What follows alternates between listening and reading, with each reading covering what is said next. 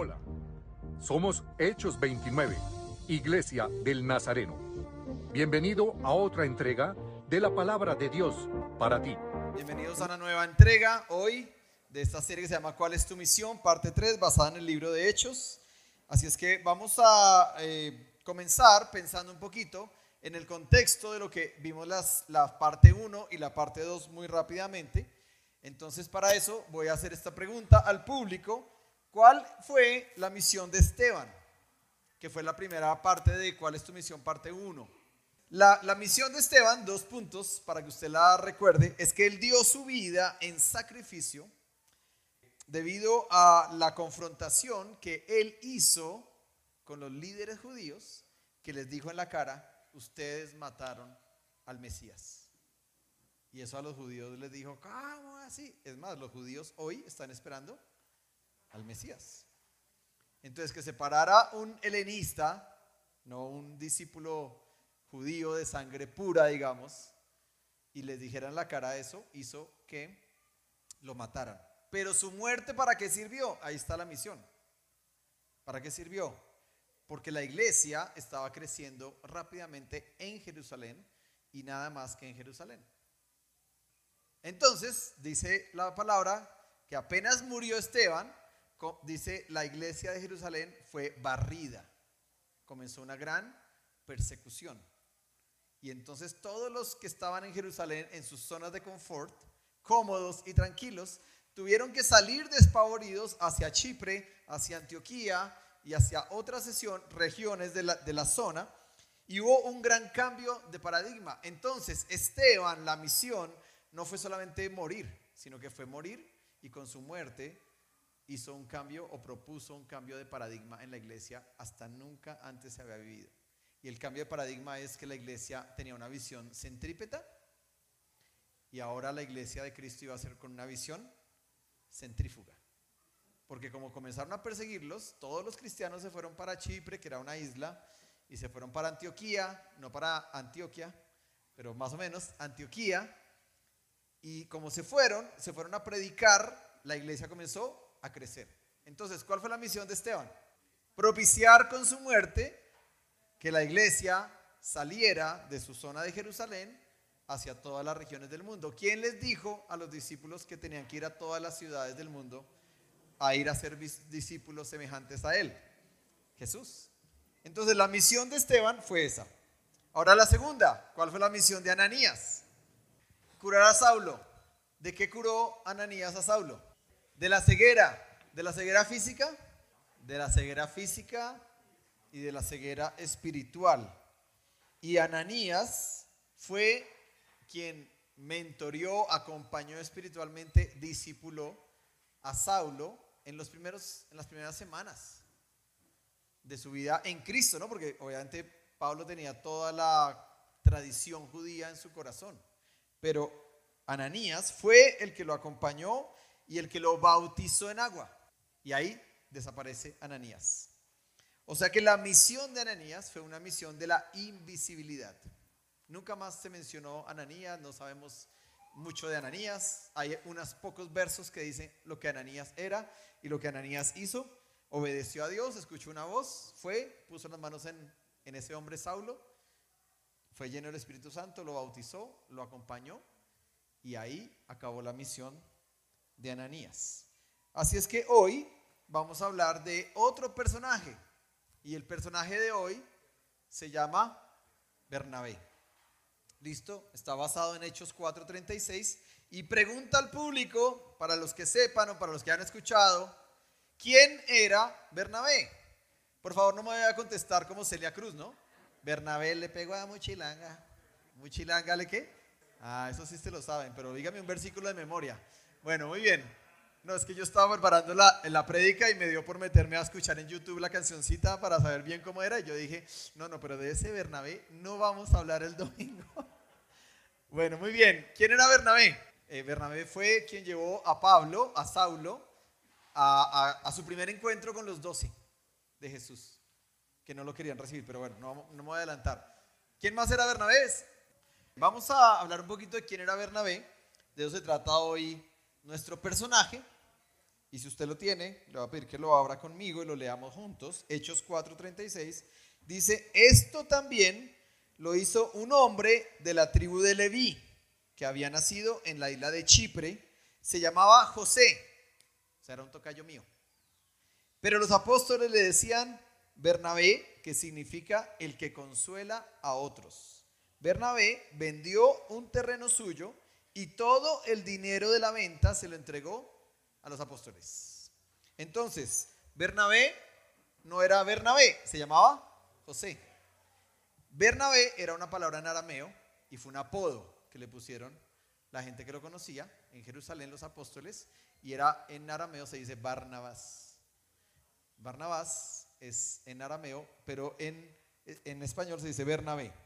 Y el nombre era muy diciente, porque el apodo significa el que consuela a otros, el que anima a otros, el hijo de la consolación. Yo no sé si ustedes les han puesto alguna vez un apodo. Yo crecí hasta mis 20 con un apodo. Mi esposa creía que José Luis Becerra era una persona y Gillo era otra. Gillo era mi apodo. Hasta los 20 años me dijeron Gillo y así me conocieron y en la iglesia me decían Gillo. Y, mi esposa me decía, como yo le llevo 10 años a mi esposa, pero nos conocemos desde muchos años atrás. Eh, mi esposa pensaba que Gillo era alguien y que José Luis Becerra era otro. Después un día le dije, mucho gusto, José Luis Becerra, alias Gillo. No mentiras, y ahí nos conocimos. Pero a veces la gente nos pone apodos, ¿listo? Pero muchas veces nos ponen apodos y los apodos a veces dicen, eh, no sé, piensen en un apodo, el cantante o el alegre o la mujer que nos hace reír con sus chistes o el que es siempre eh, mecha corta, ¿verdad? O el que es dinamita, son apodos, ¿no? Bernabé era el apodo de José y era porque seguramente era un hombre que consolaba, animaba a los que estaban a su alrededor. ¿Listo? Era un levita. Y ahí viene un tema del cual no me voy a demorar mucho, pero es importante esto. Era un levita, o sea, era un hijo de la tribu de Leví, de las doce tribus de Israel, los levitas eran los ayudantes de los sacerdotes. ¿Quiénes eran los sacerdotes? Eran los hijos de Aarón los sacerdotes solamente podían ser los descendientes directos de Aarón. Pero los levitas eran los ayudantes de los sacerdotes. Pero los levitas no podían tener propiedades. No podían. Y voy a leer números 18, si usted quiere acompañarme. Números 18, 21. Esa es, es la ley de Moisés. Dice, en cuanto a los de la tribu de Leví, familiares de ustedes, está diciendo Moisés, recibirán pago por el servicio prestado mediante los diezmos de toda la tierra de Israel. De ahora en adelante no podrán entrar en el santuario los israelitas que no sean sacerdotes o levitas. O sea que al templo solamente pueden entrar los sacerdotes, los hijos de Aarón y sus descendientes o los levitas. Los que hagan, los que lo hagan serán castigados y morirán.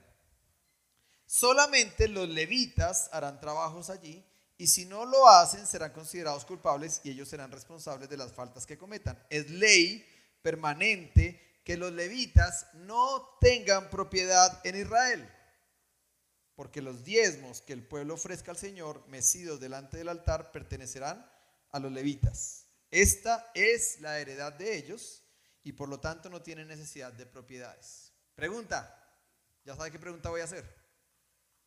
Y entonces, ¿por qué Bernabé tenía una propiedad que dice que la vendió y le trajo el dinero a los apóstoles? Porque no estaba en Jerusalén. ¿Eh? No. Esa es una pregunta que es difícil de contestar.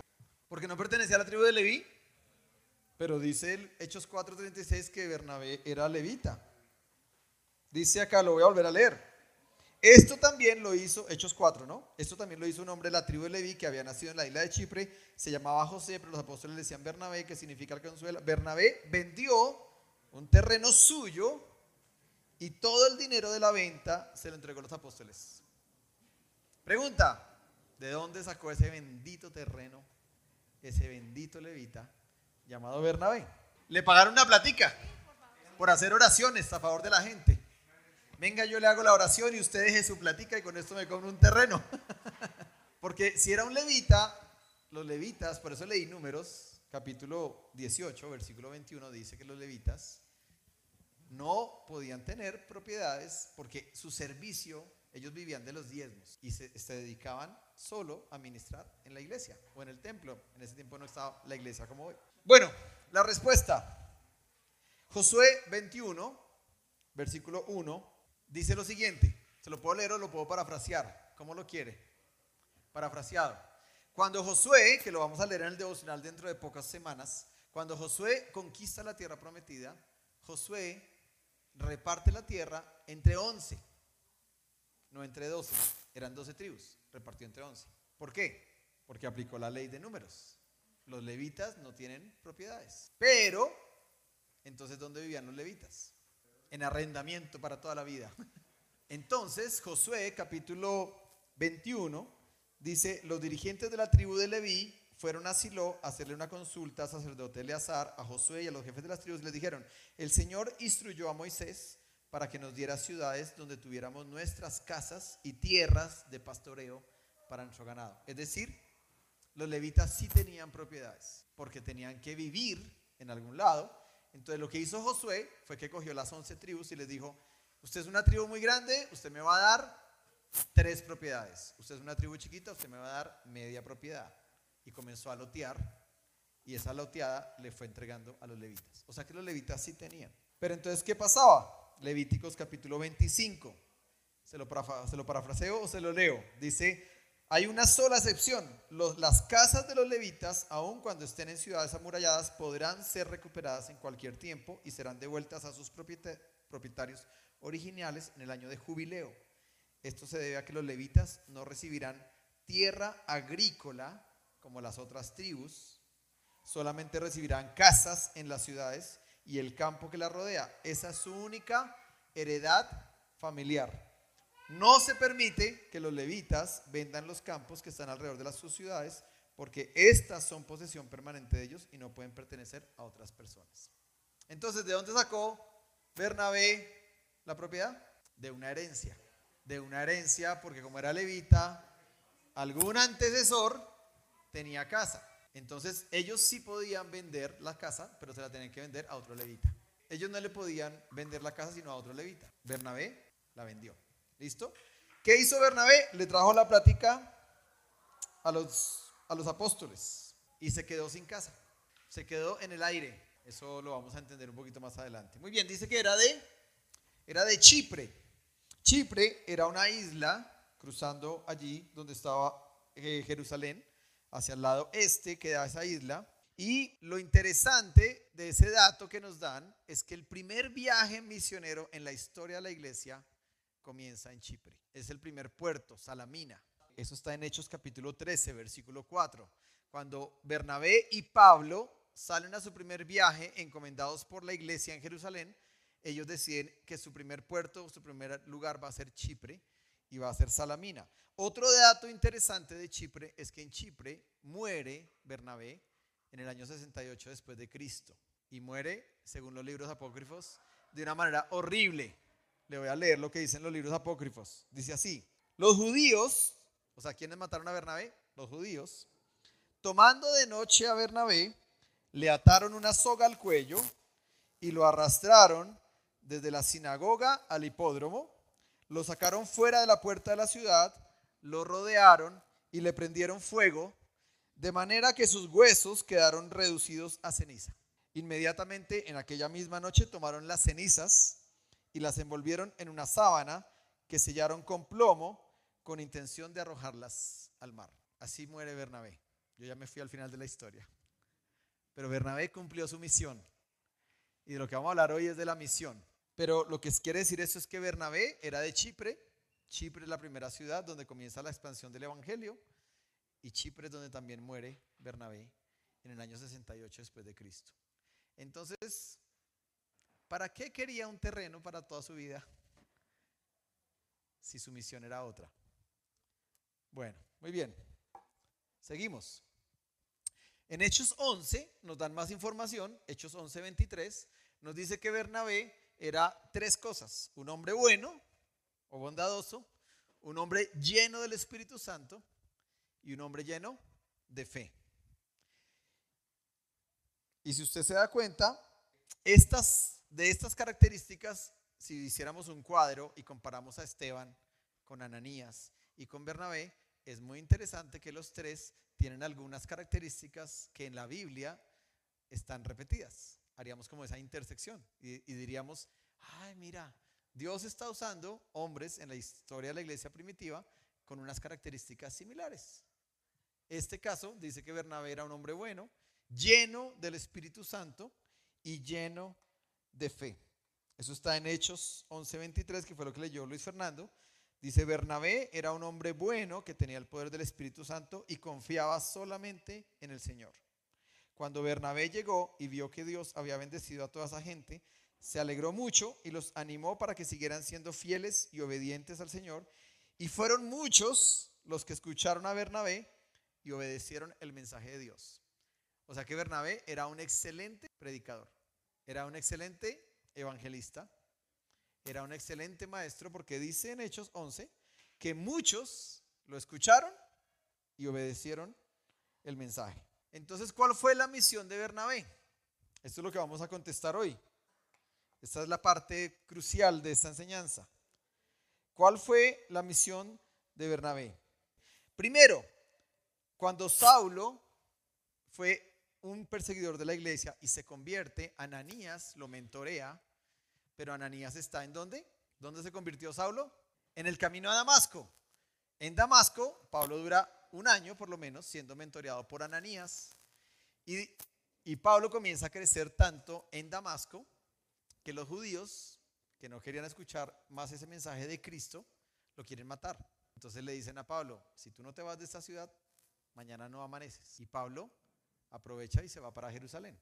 Llega a Jerusalén. ¿A quién quiere conocer? A los once de Jesús o a los doce. ¿Verdad? Judas ya se había ahorcado, pero estaba Matías.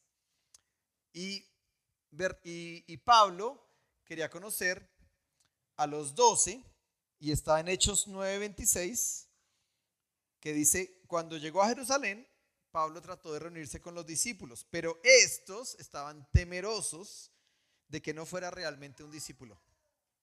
O sea, los, los dos se dijeron, no, no le vamos a dar nuestra ubicación secreta a ese hombre que persiguió la iglesia.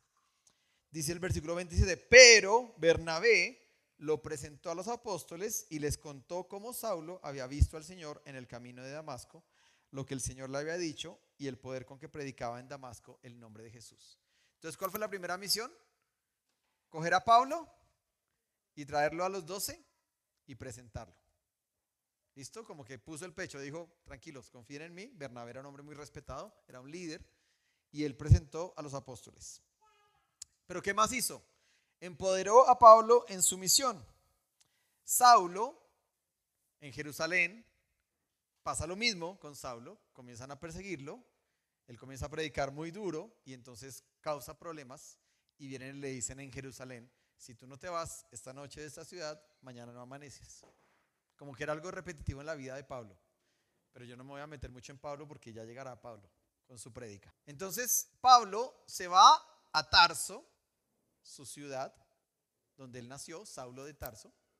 Una película que les recomiendo que la vea, pero no la vea esta semana, véala la próxima semana. Es una película que se grabó hace poco, se llama Saulo de Tarso.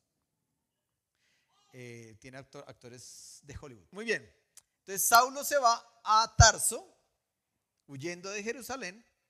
La historia de Bernabé continúa. Bernabé llega a Jerusalén la, noticia que en Antioquia, en Antioquía, había, estaba habiendo un crecimiento muy bonito de la iglesia. Y adivina quién escogieron, a Bernabé. Mandaron a Bernabé a Antioquía. Cuando Bernabé llega a Antioquía y se da cuenta de cómo está creciendo el evangelio en los no judíos, entonces Bernabé dice, le tengo el tigre para esta vuelta. Y se acordó de Saulo. Y Bernabé se va a Tarso, encuentra a Pablo le dice, tienes que acompañarme a Antioquía, que era la tercera ciudad más importante del Imperio Romano. tienes que acompañarme a Antioquía a hacer la obra. Y entonces Bernabé se regresa con Saulo, duran un año juntos en Antioquía, y dice la Biblia que en Antioquía fue donde por primera vez a los seguidores de Cristo se les llama cristianos. El impacto fue tanto que pasó eso. Por eso me gusta decir como Antioquia, pero no es Antioquía. Los países estarían felices, pero no les vamos a dar ese gusto. Entonces, Saulo y eh, Bernabé trae a Saulo a Antioquía y ahí lo que encontramos es un secreto poderoso en un rasgo de la personalidad y de la misión de Bernabé, parecido a Ananías. Bernabé, yo les dije, era buen predicador, era buen maestro, era buen evangelista, era un líder capaz, pero Bernabé no pensó en él. Bernabé pensó en Saulo y fue y lo trajo y lo puso. O sea, le dio plataforma, lo empoderó, lo puso ahí. Y Bernabé tuvo la capacidad de decir, este hombre que está por allá en Tarso, lejísimos Tarso, si usted mira el mapa, es lejísimos del, epicentro donde está la iglesia comenzando a crecer, pero Bernabé tuvo esa visión de ir a traer a un hombre. La tercera misión es que todo el capítulo 11, 12 y 13 del libro de Hechos, se lo voy a resumir, usted si usted lo leyera, usted va a encontrar que dice Bernabé y Saulo, Bernabé y Saulo, Bernabé y Saulo. Algo pasa en el capítulo 14 del libro de Hechos y se invierte la gramática bíblica y ahora es Saulo y Bernabé. Saulo y Bernabé. ¿Qué significa eso? ¿O qué concluimos de ahí? Que Bernabé, su misión era ser el número uno en ser el número dos. ¿Se entiende? Ser el número uno en ser el número dos. Más que eso, Bernabé no le importaba a él brillar. Le importaba que la gente que estaba a su alrededor, que tenía dones, talentos, capacidades, brillaran. Tanto que, pues imagínense, el libro más vendido hoy tiene tres capítulos en que dice Bernabé y Pablo, Bernabé y Pablo, pero después Pablo y Bernabé.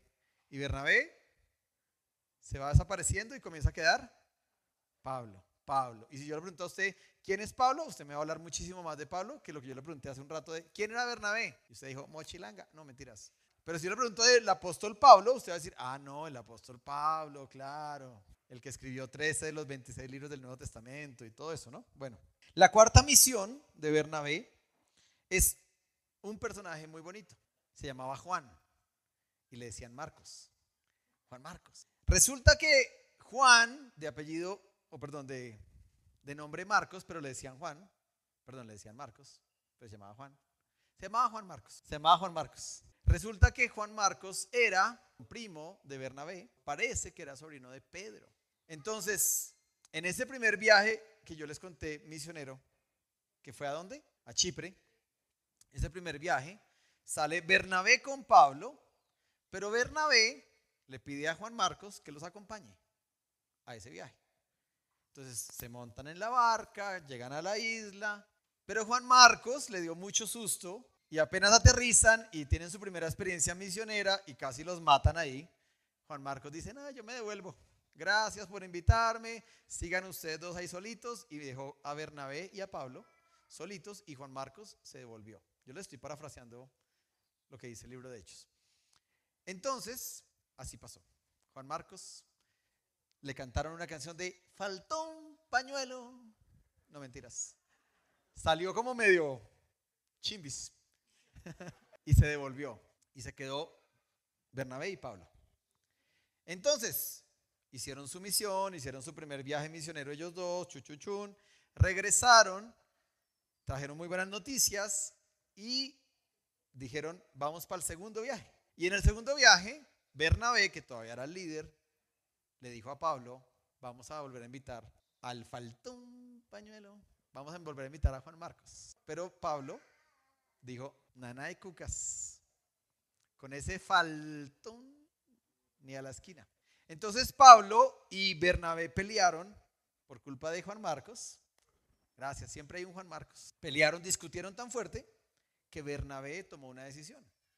Soltó a Pablo, al que había ido a buscar a Tarso, al que le había presentado a los apóstoles, al que veía con un potencial impresionante, Bernabé soltó a Pablo y le dijo, entonces partamos este matrimonio. ¿Cómo es que dicen? Rompamos cobijas. Y dice que Bernabé se fue con Juan Marcos a un viaje y Pablo tomó a Silas, que era otro discípulo que estaba creciendo, e hizo su viaje. Y así pasó, pasaron los años, Pablo hizo el superpower, super saiyajin en la historia de la iglesia, hizo muchos viajes, plantó muchas iglesias, nunca más se volvió a escuchar en qué pasaba con Pablo y con Bernabé.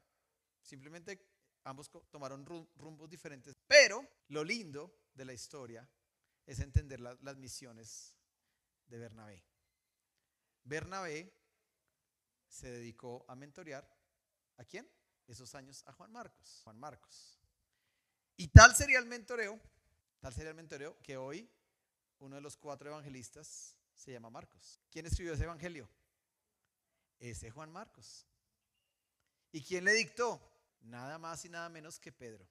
Pedro se hizo súper llave con Juan Marcos, lo consideraba un hijo, y pasaron muchas horas en que, imagínense, Pedro que caminó sobre el agua, Pedro que estuvo en el monte de la transfiguración, Pedro que fue a la tumba y fue el único que corrió y vio, los lienzos de Jesús ahí vacíos, pues ese Pedro se sentó con Juan Marcos y le dictó el Evangelio.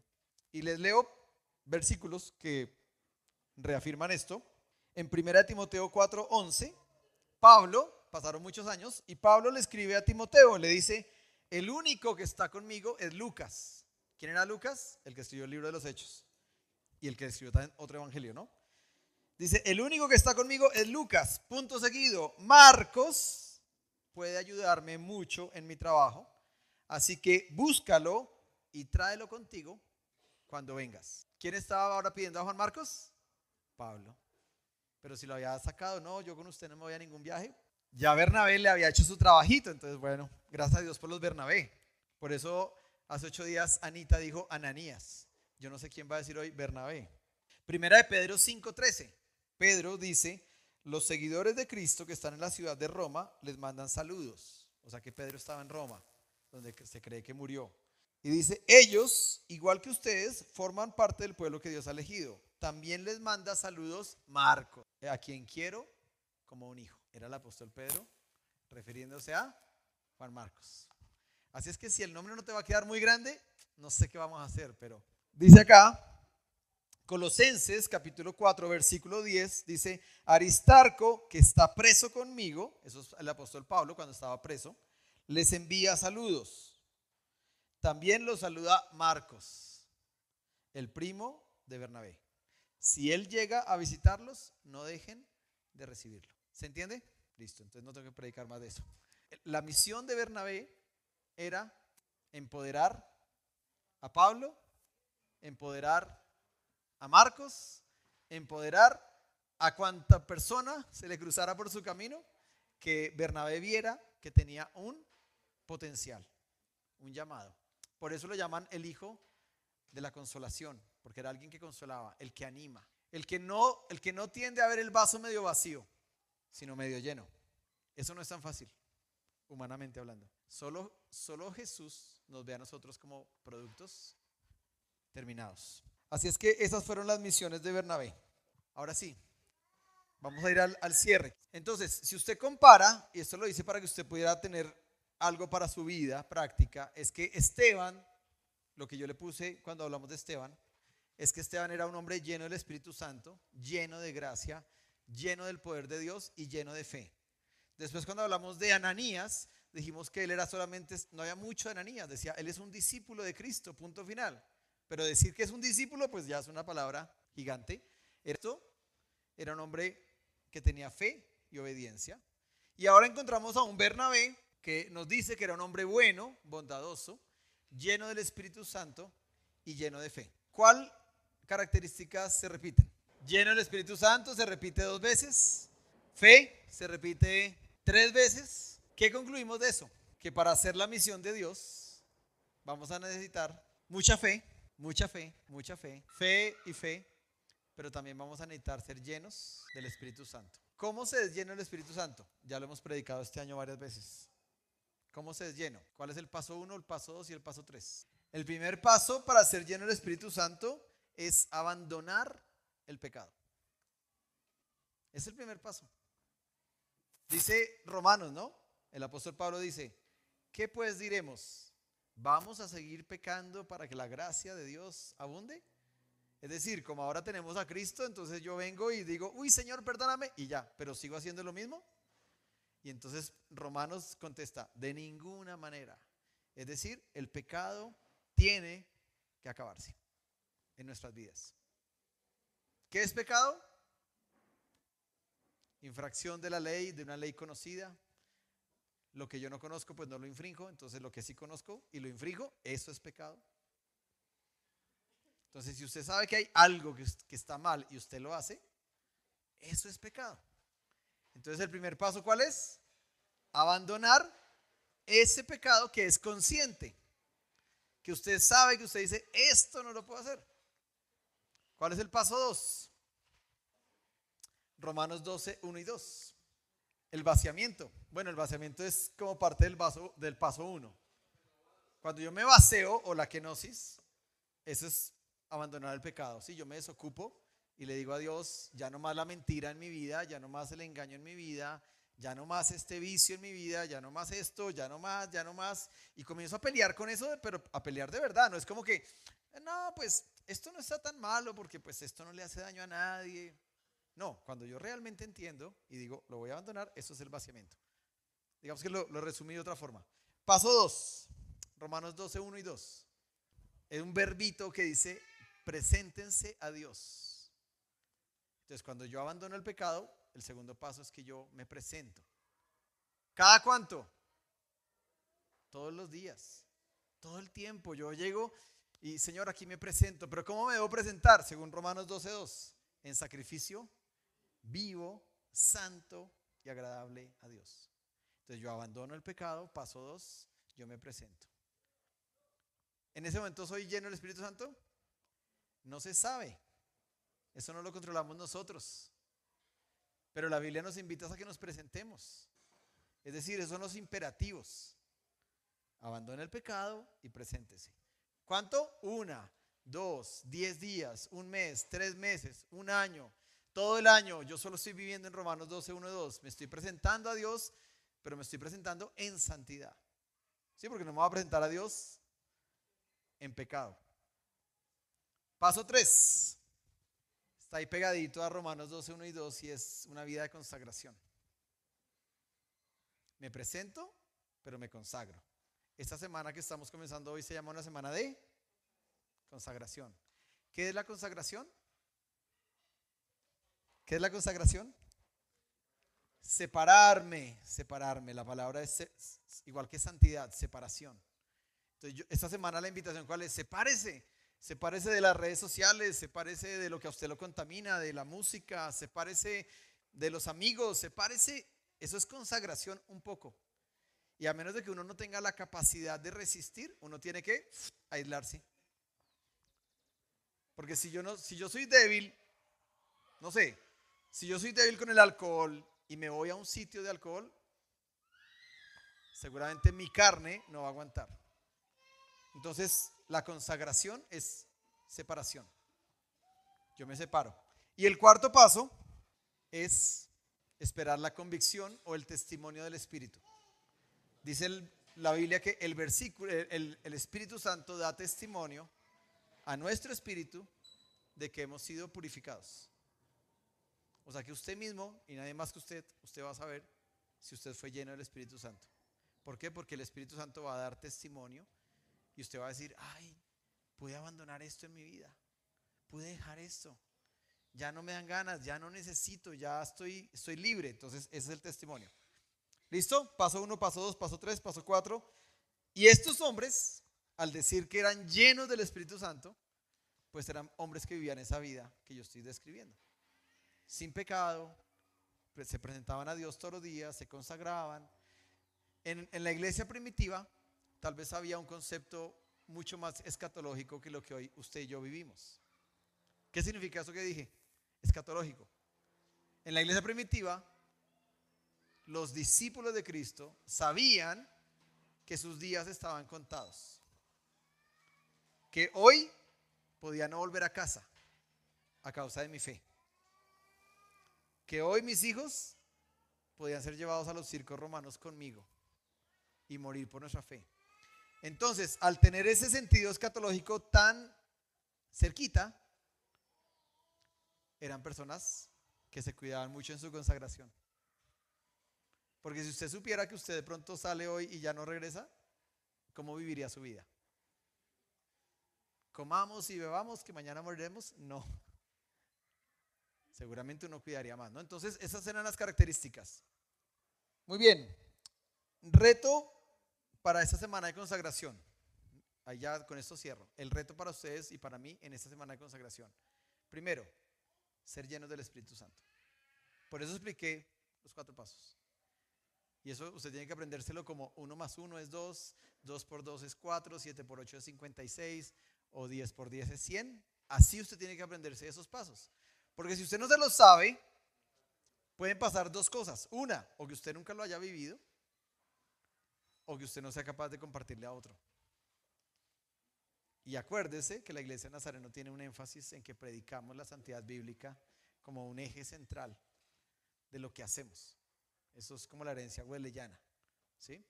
Entonces, el reto para esta semana es semana de consagración. Yo sé que algunos están diciendo, uy, aguantar hambre. Ayuno, más bien llamémoslo ayuno y más bien llamémoslo separación o apartamiento o ruptura de, hábitos o de pecado. Entonces, el reto es eh, ser lleno. Y el, el segundo reto el segundo reto es una palabrita que tiene dos letras que usted dijo aquí mucho. Fe. Esta semana, que usted sea un hombre y una mujer lleno de fe. ¿Sí? Lleno de fe quiere decir una persona que echa fuera todo el miedo. ¿Qué le asusta? ¿Qué le asusta? Ay, ¿qué vamos a comer mañana? O ese miedo hay que echarlo en, estos, en los devocionales de semana, yo sí que he visto eso todo el tiempo, ¿no? Que el miedo, que no tengan miedo, que confíen, que no tengan miedo, que gente que es valiente. Entonces, para ser lleno de fe, yo también escribí tres pasos. ¿Sí? Paso uno, echar fuera todo miedo. ¿A qué? No sé, a lo que usted le tenga miedo. Paso dos, echar fuera toda incredulidad. Cuando uno dice, yo no creo que Dios vaya a hacer eso conmigo. Dios de mí no se acuerda. Dios bendice a otros. A mí tal vez no. A mí me tocó trabajar duro y venteado porque... Entonces, eche fuera toda incredulidad. Saque eso. Y tercero, camine sobre las promesas de Dios. Cuando uno camina sobre las promesas de Dios es cuando uno es capaz de decir el Salmo 23, pero de verdad creyéndolo. Aunque yo ande en valle de sombra o de muerte, yo no voy a tener miedo. Eso es caminar sobre la promesa. Es llamar las cosas que no son como si fueran. Eso significa caminar sobre las promesas de Dios. Muy bien. Esos son los retos para esta semana. Entonces, ¿cuáles son los retos? Uno, ser lleno del Espíritu Santo. Y, y, suena como extraño porque uno dice, ah, pero ya pasó Pentecostés.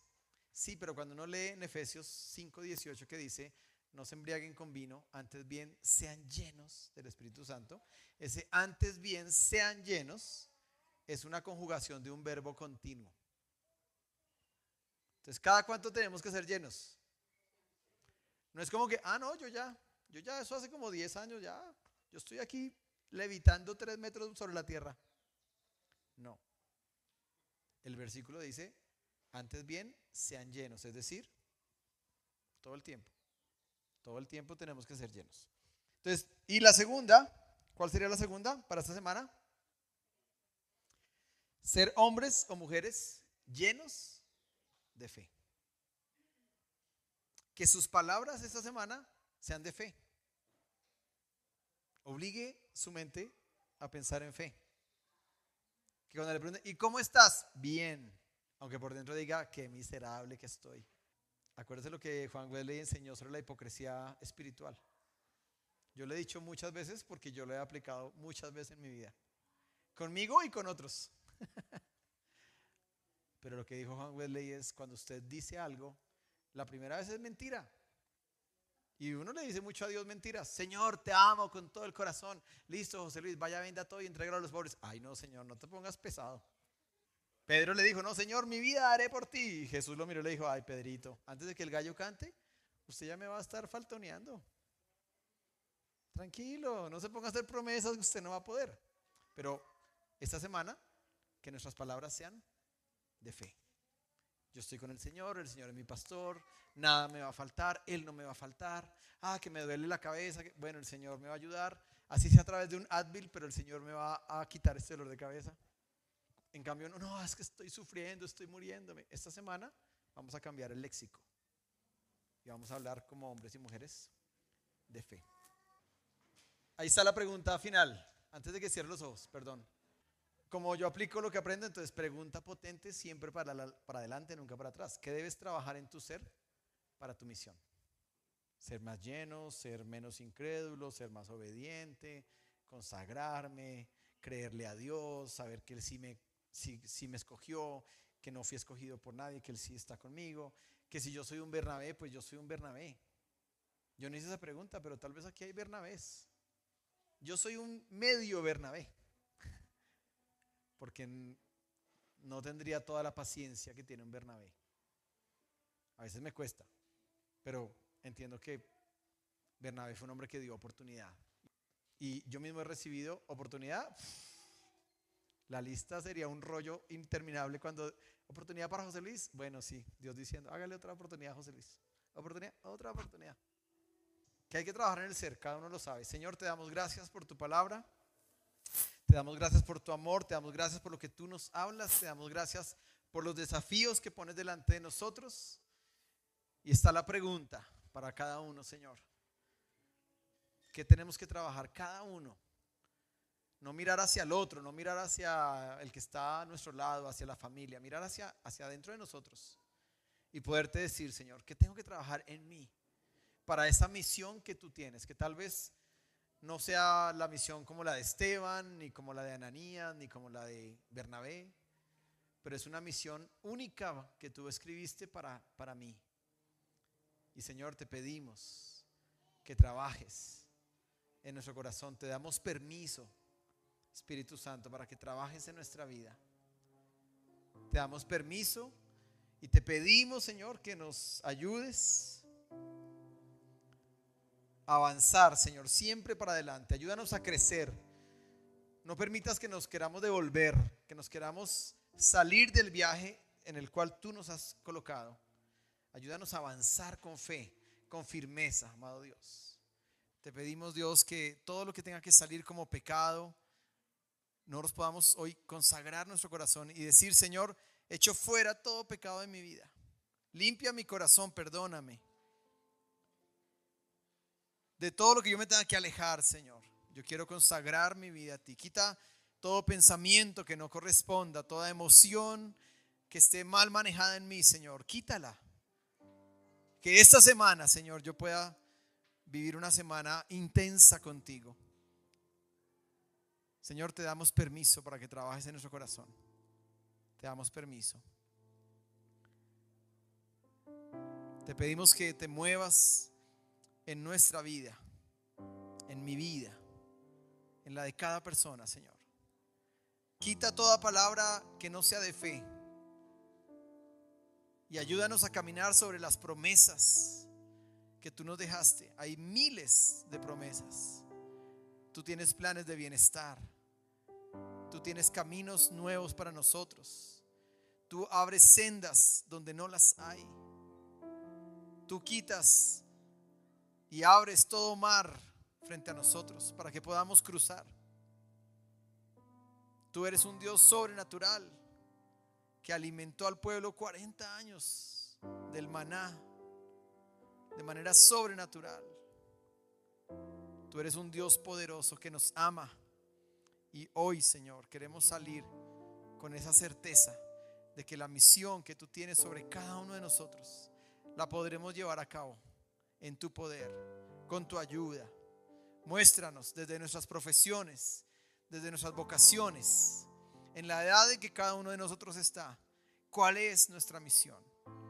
La que tú estás colocando al frente de nosotros. La que tal vez nos da miedo, la que tal vez nos causa un poco de estrés o de ansiedad. Coloca esa misión clara en nuestro corazón y danos la fuerza para tener la fe, la obediencia, la llenura tuya, Espíritu Santo, para avanzar. Te lo pedimos en el nombre de Jesús y te damos gracias. Amén. Muy bien, gracias hoy por asistir y seguimos adelante en estos tiempos tan hermosos.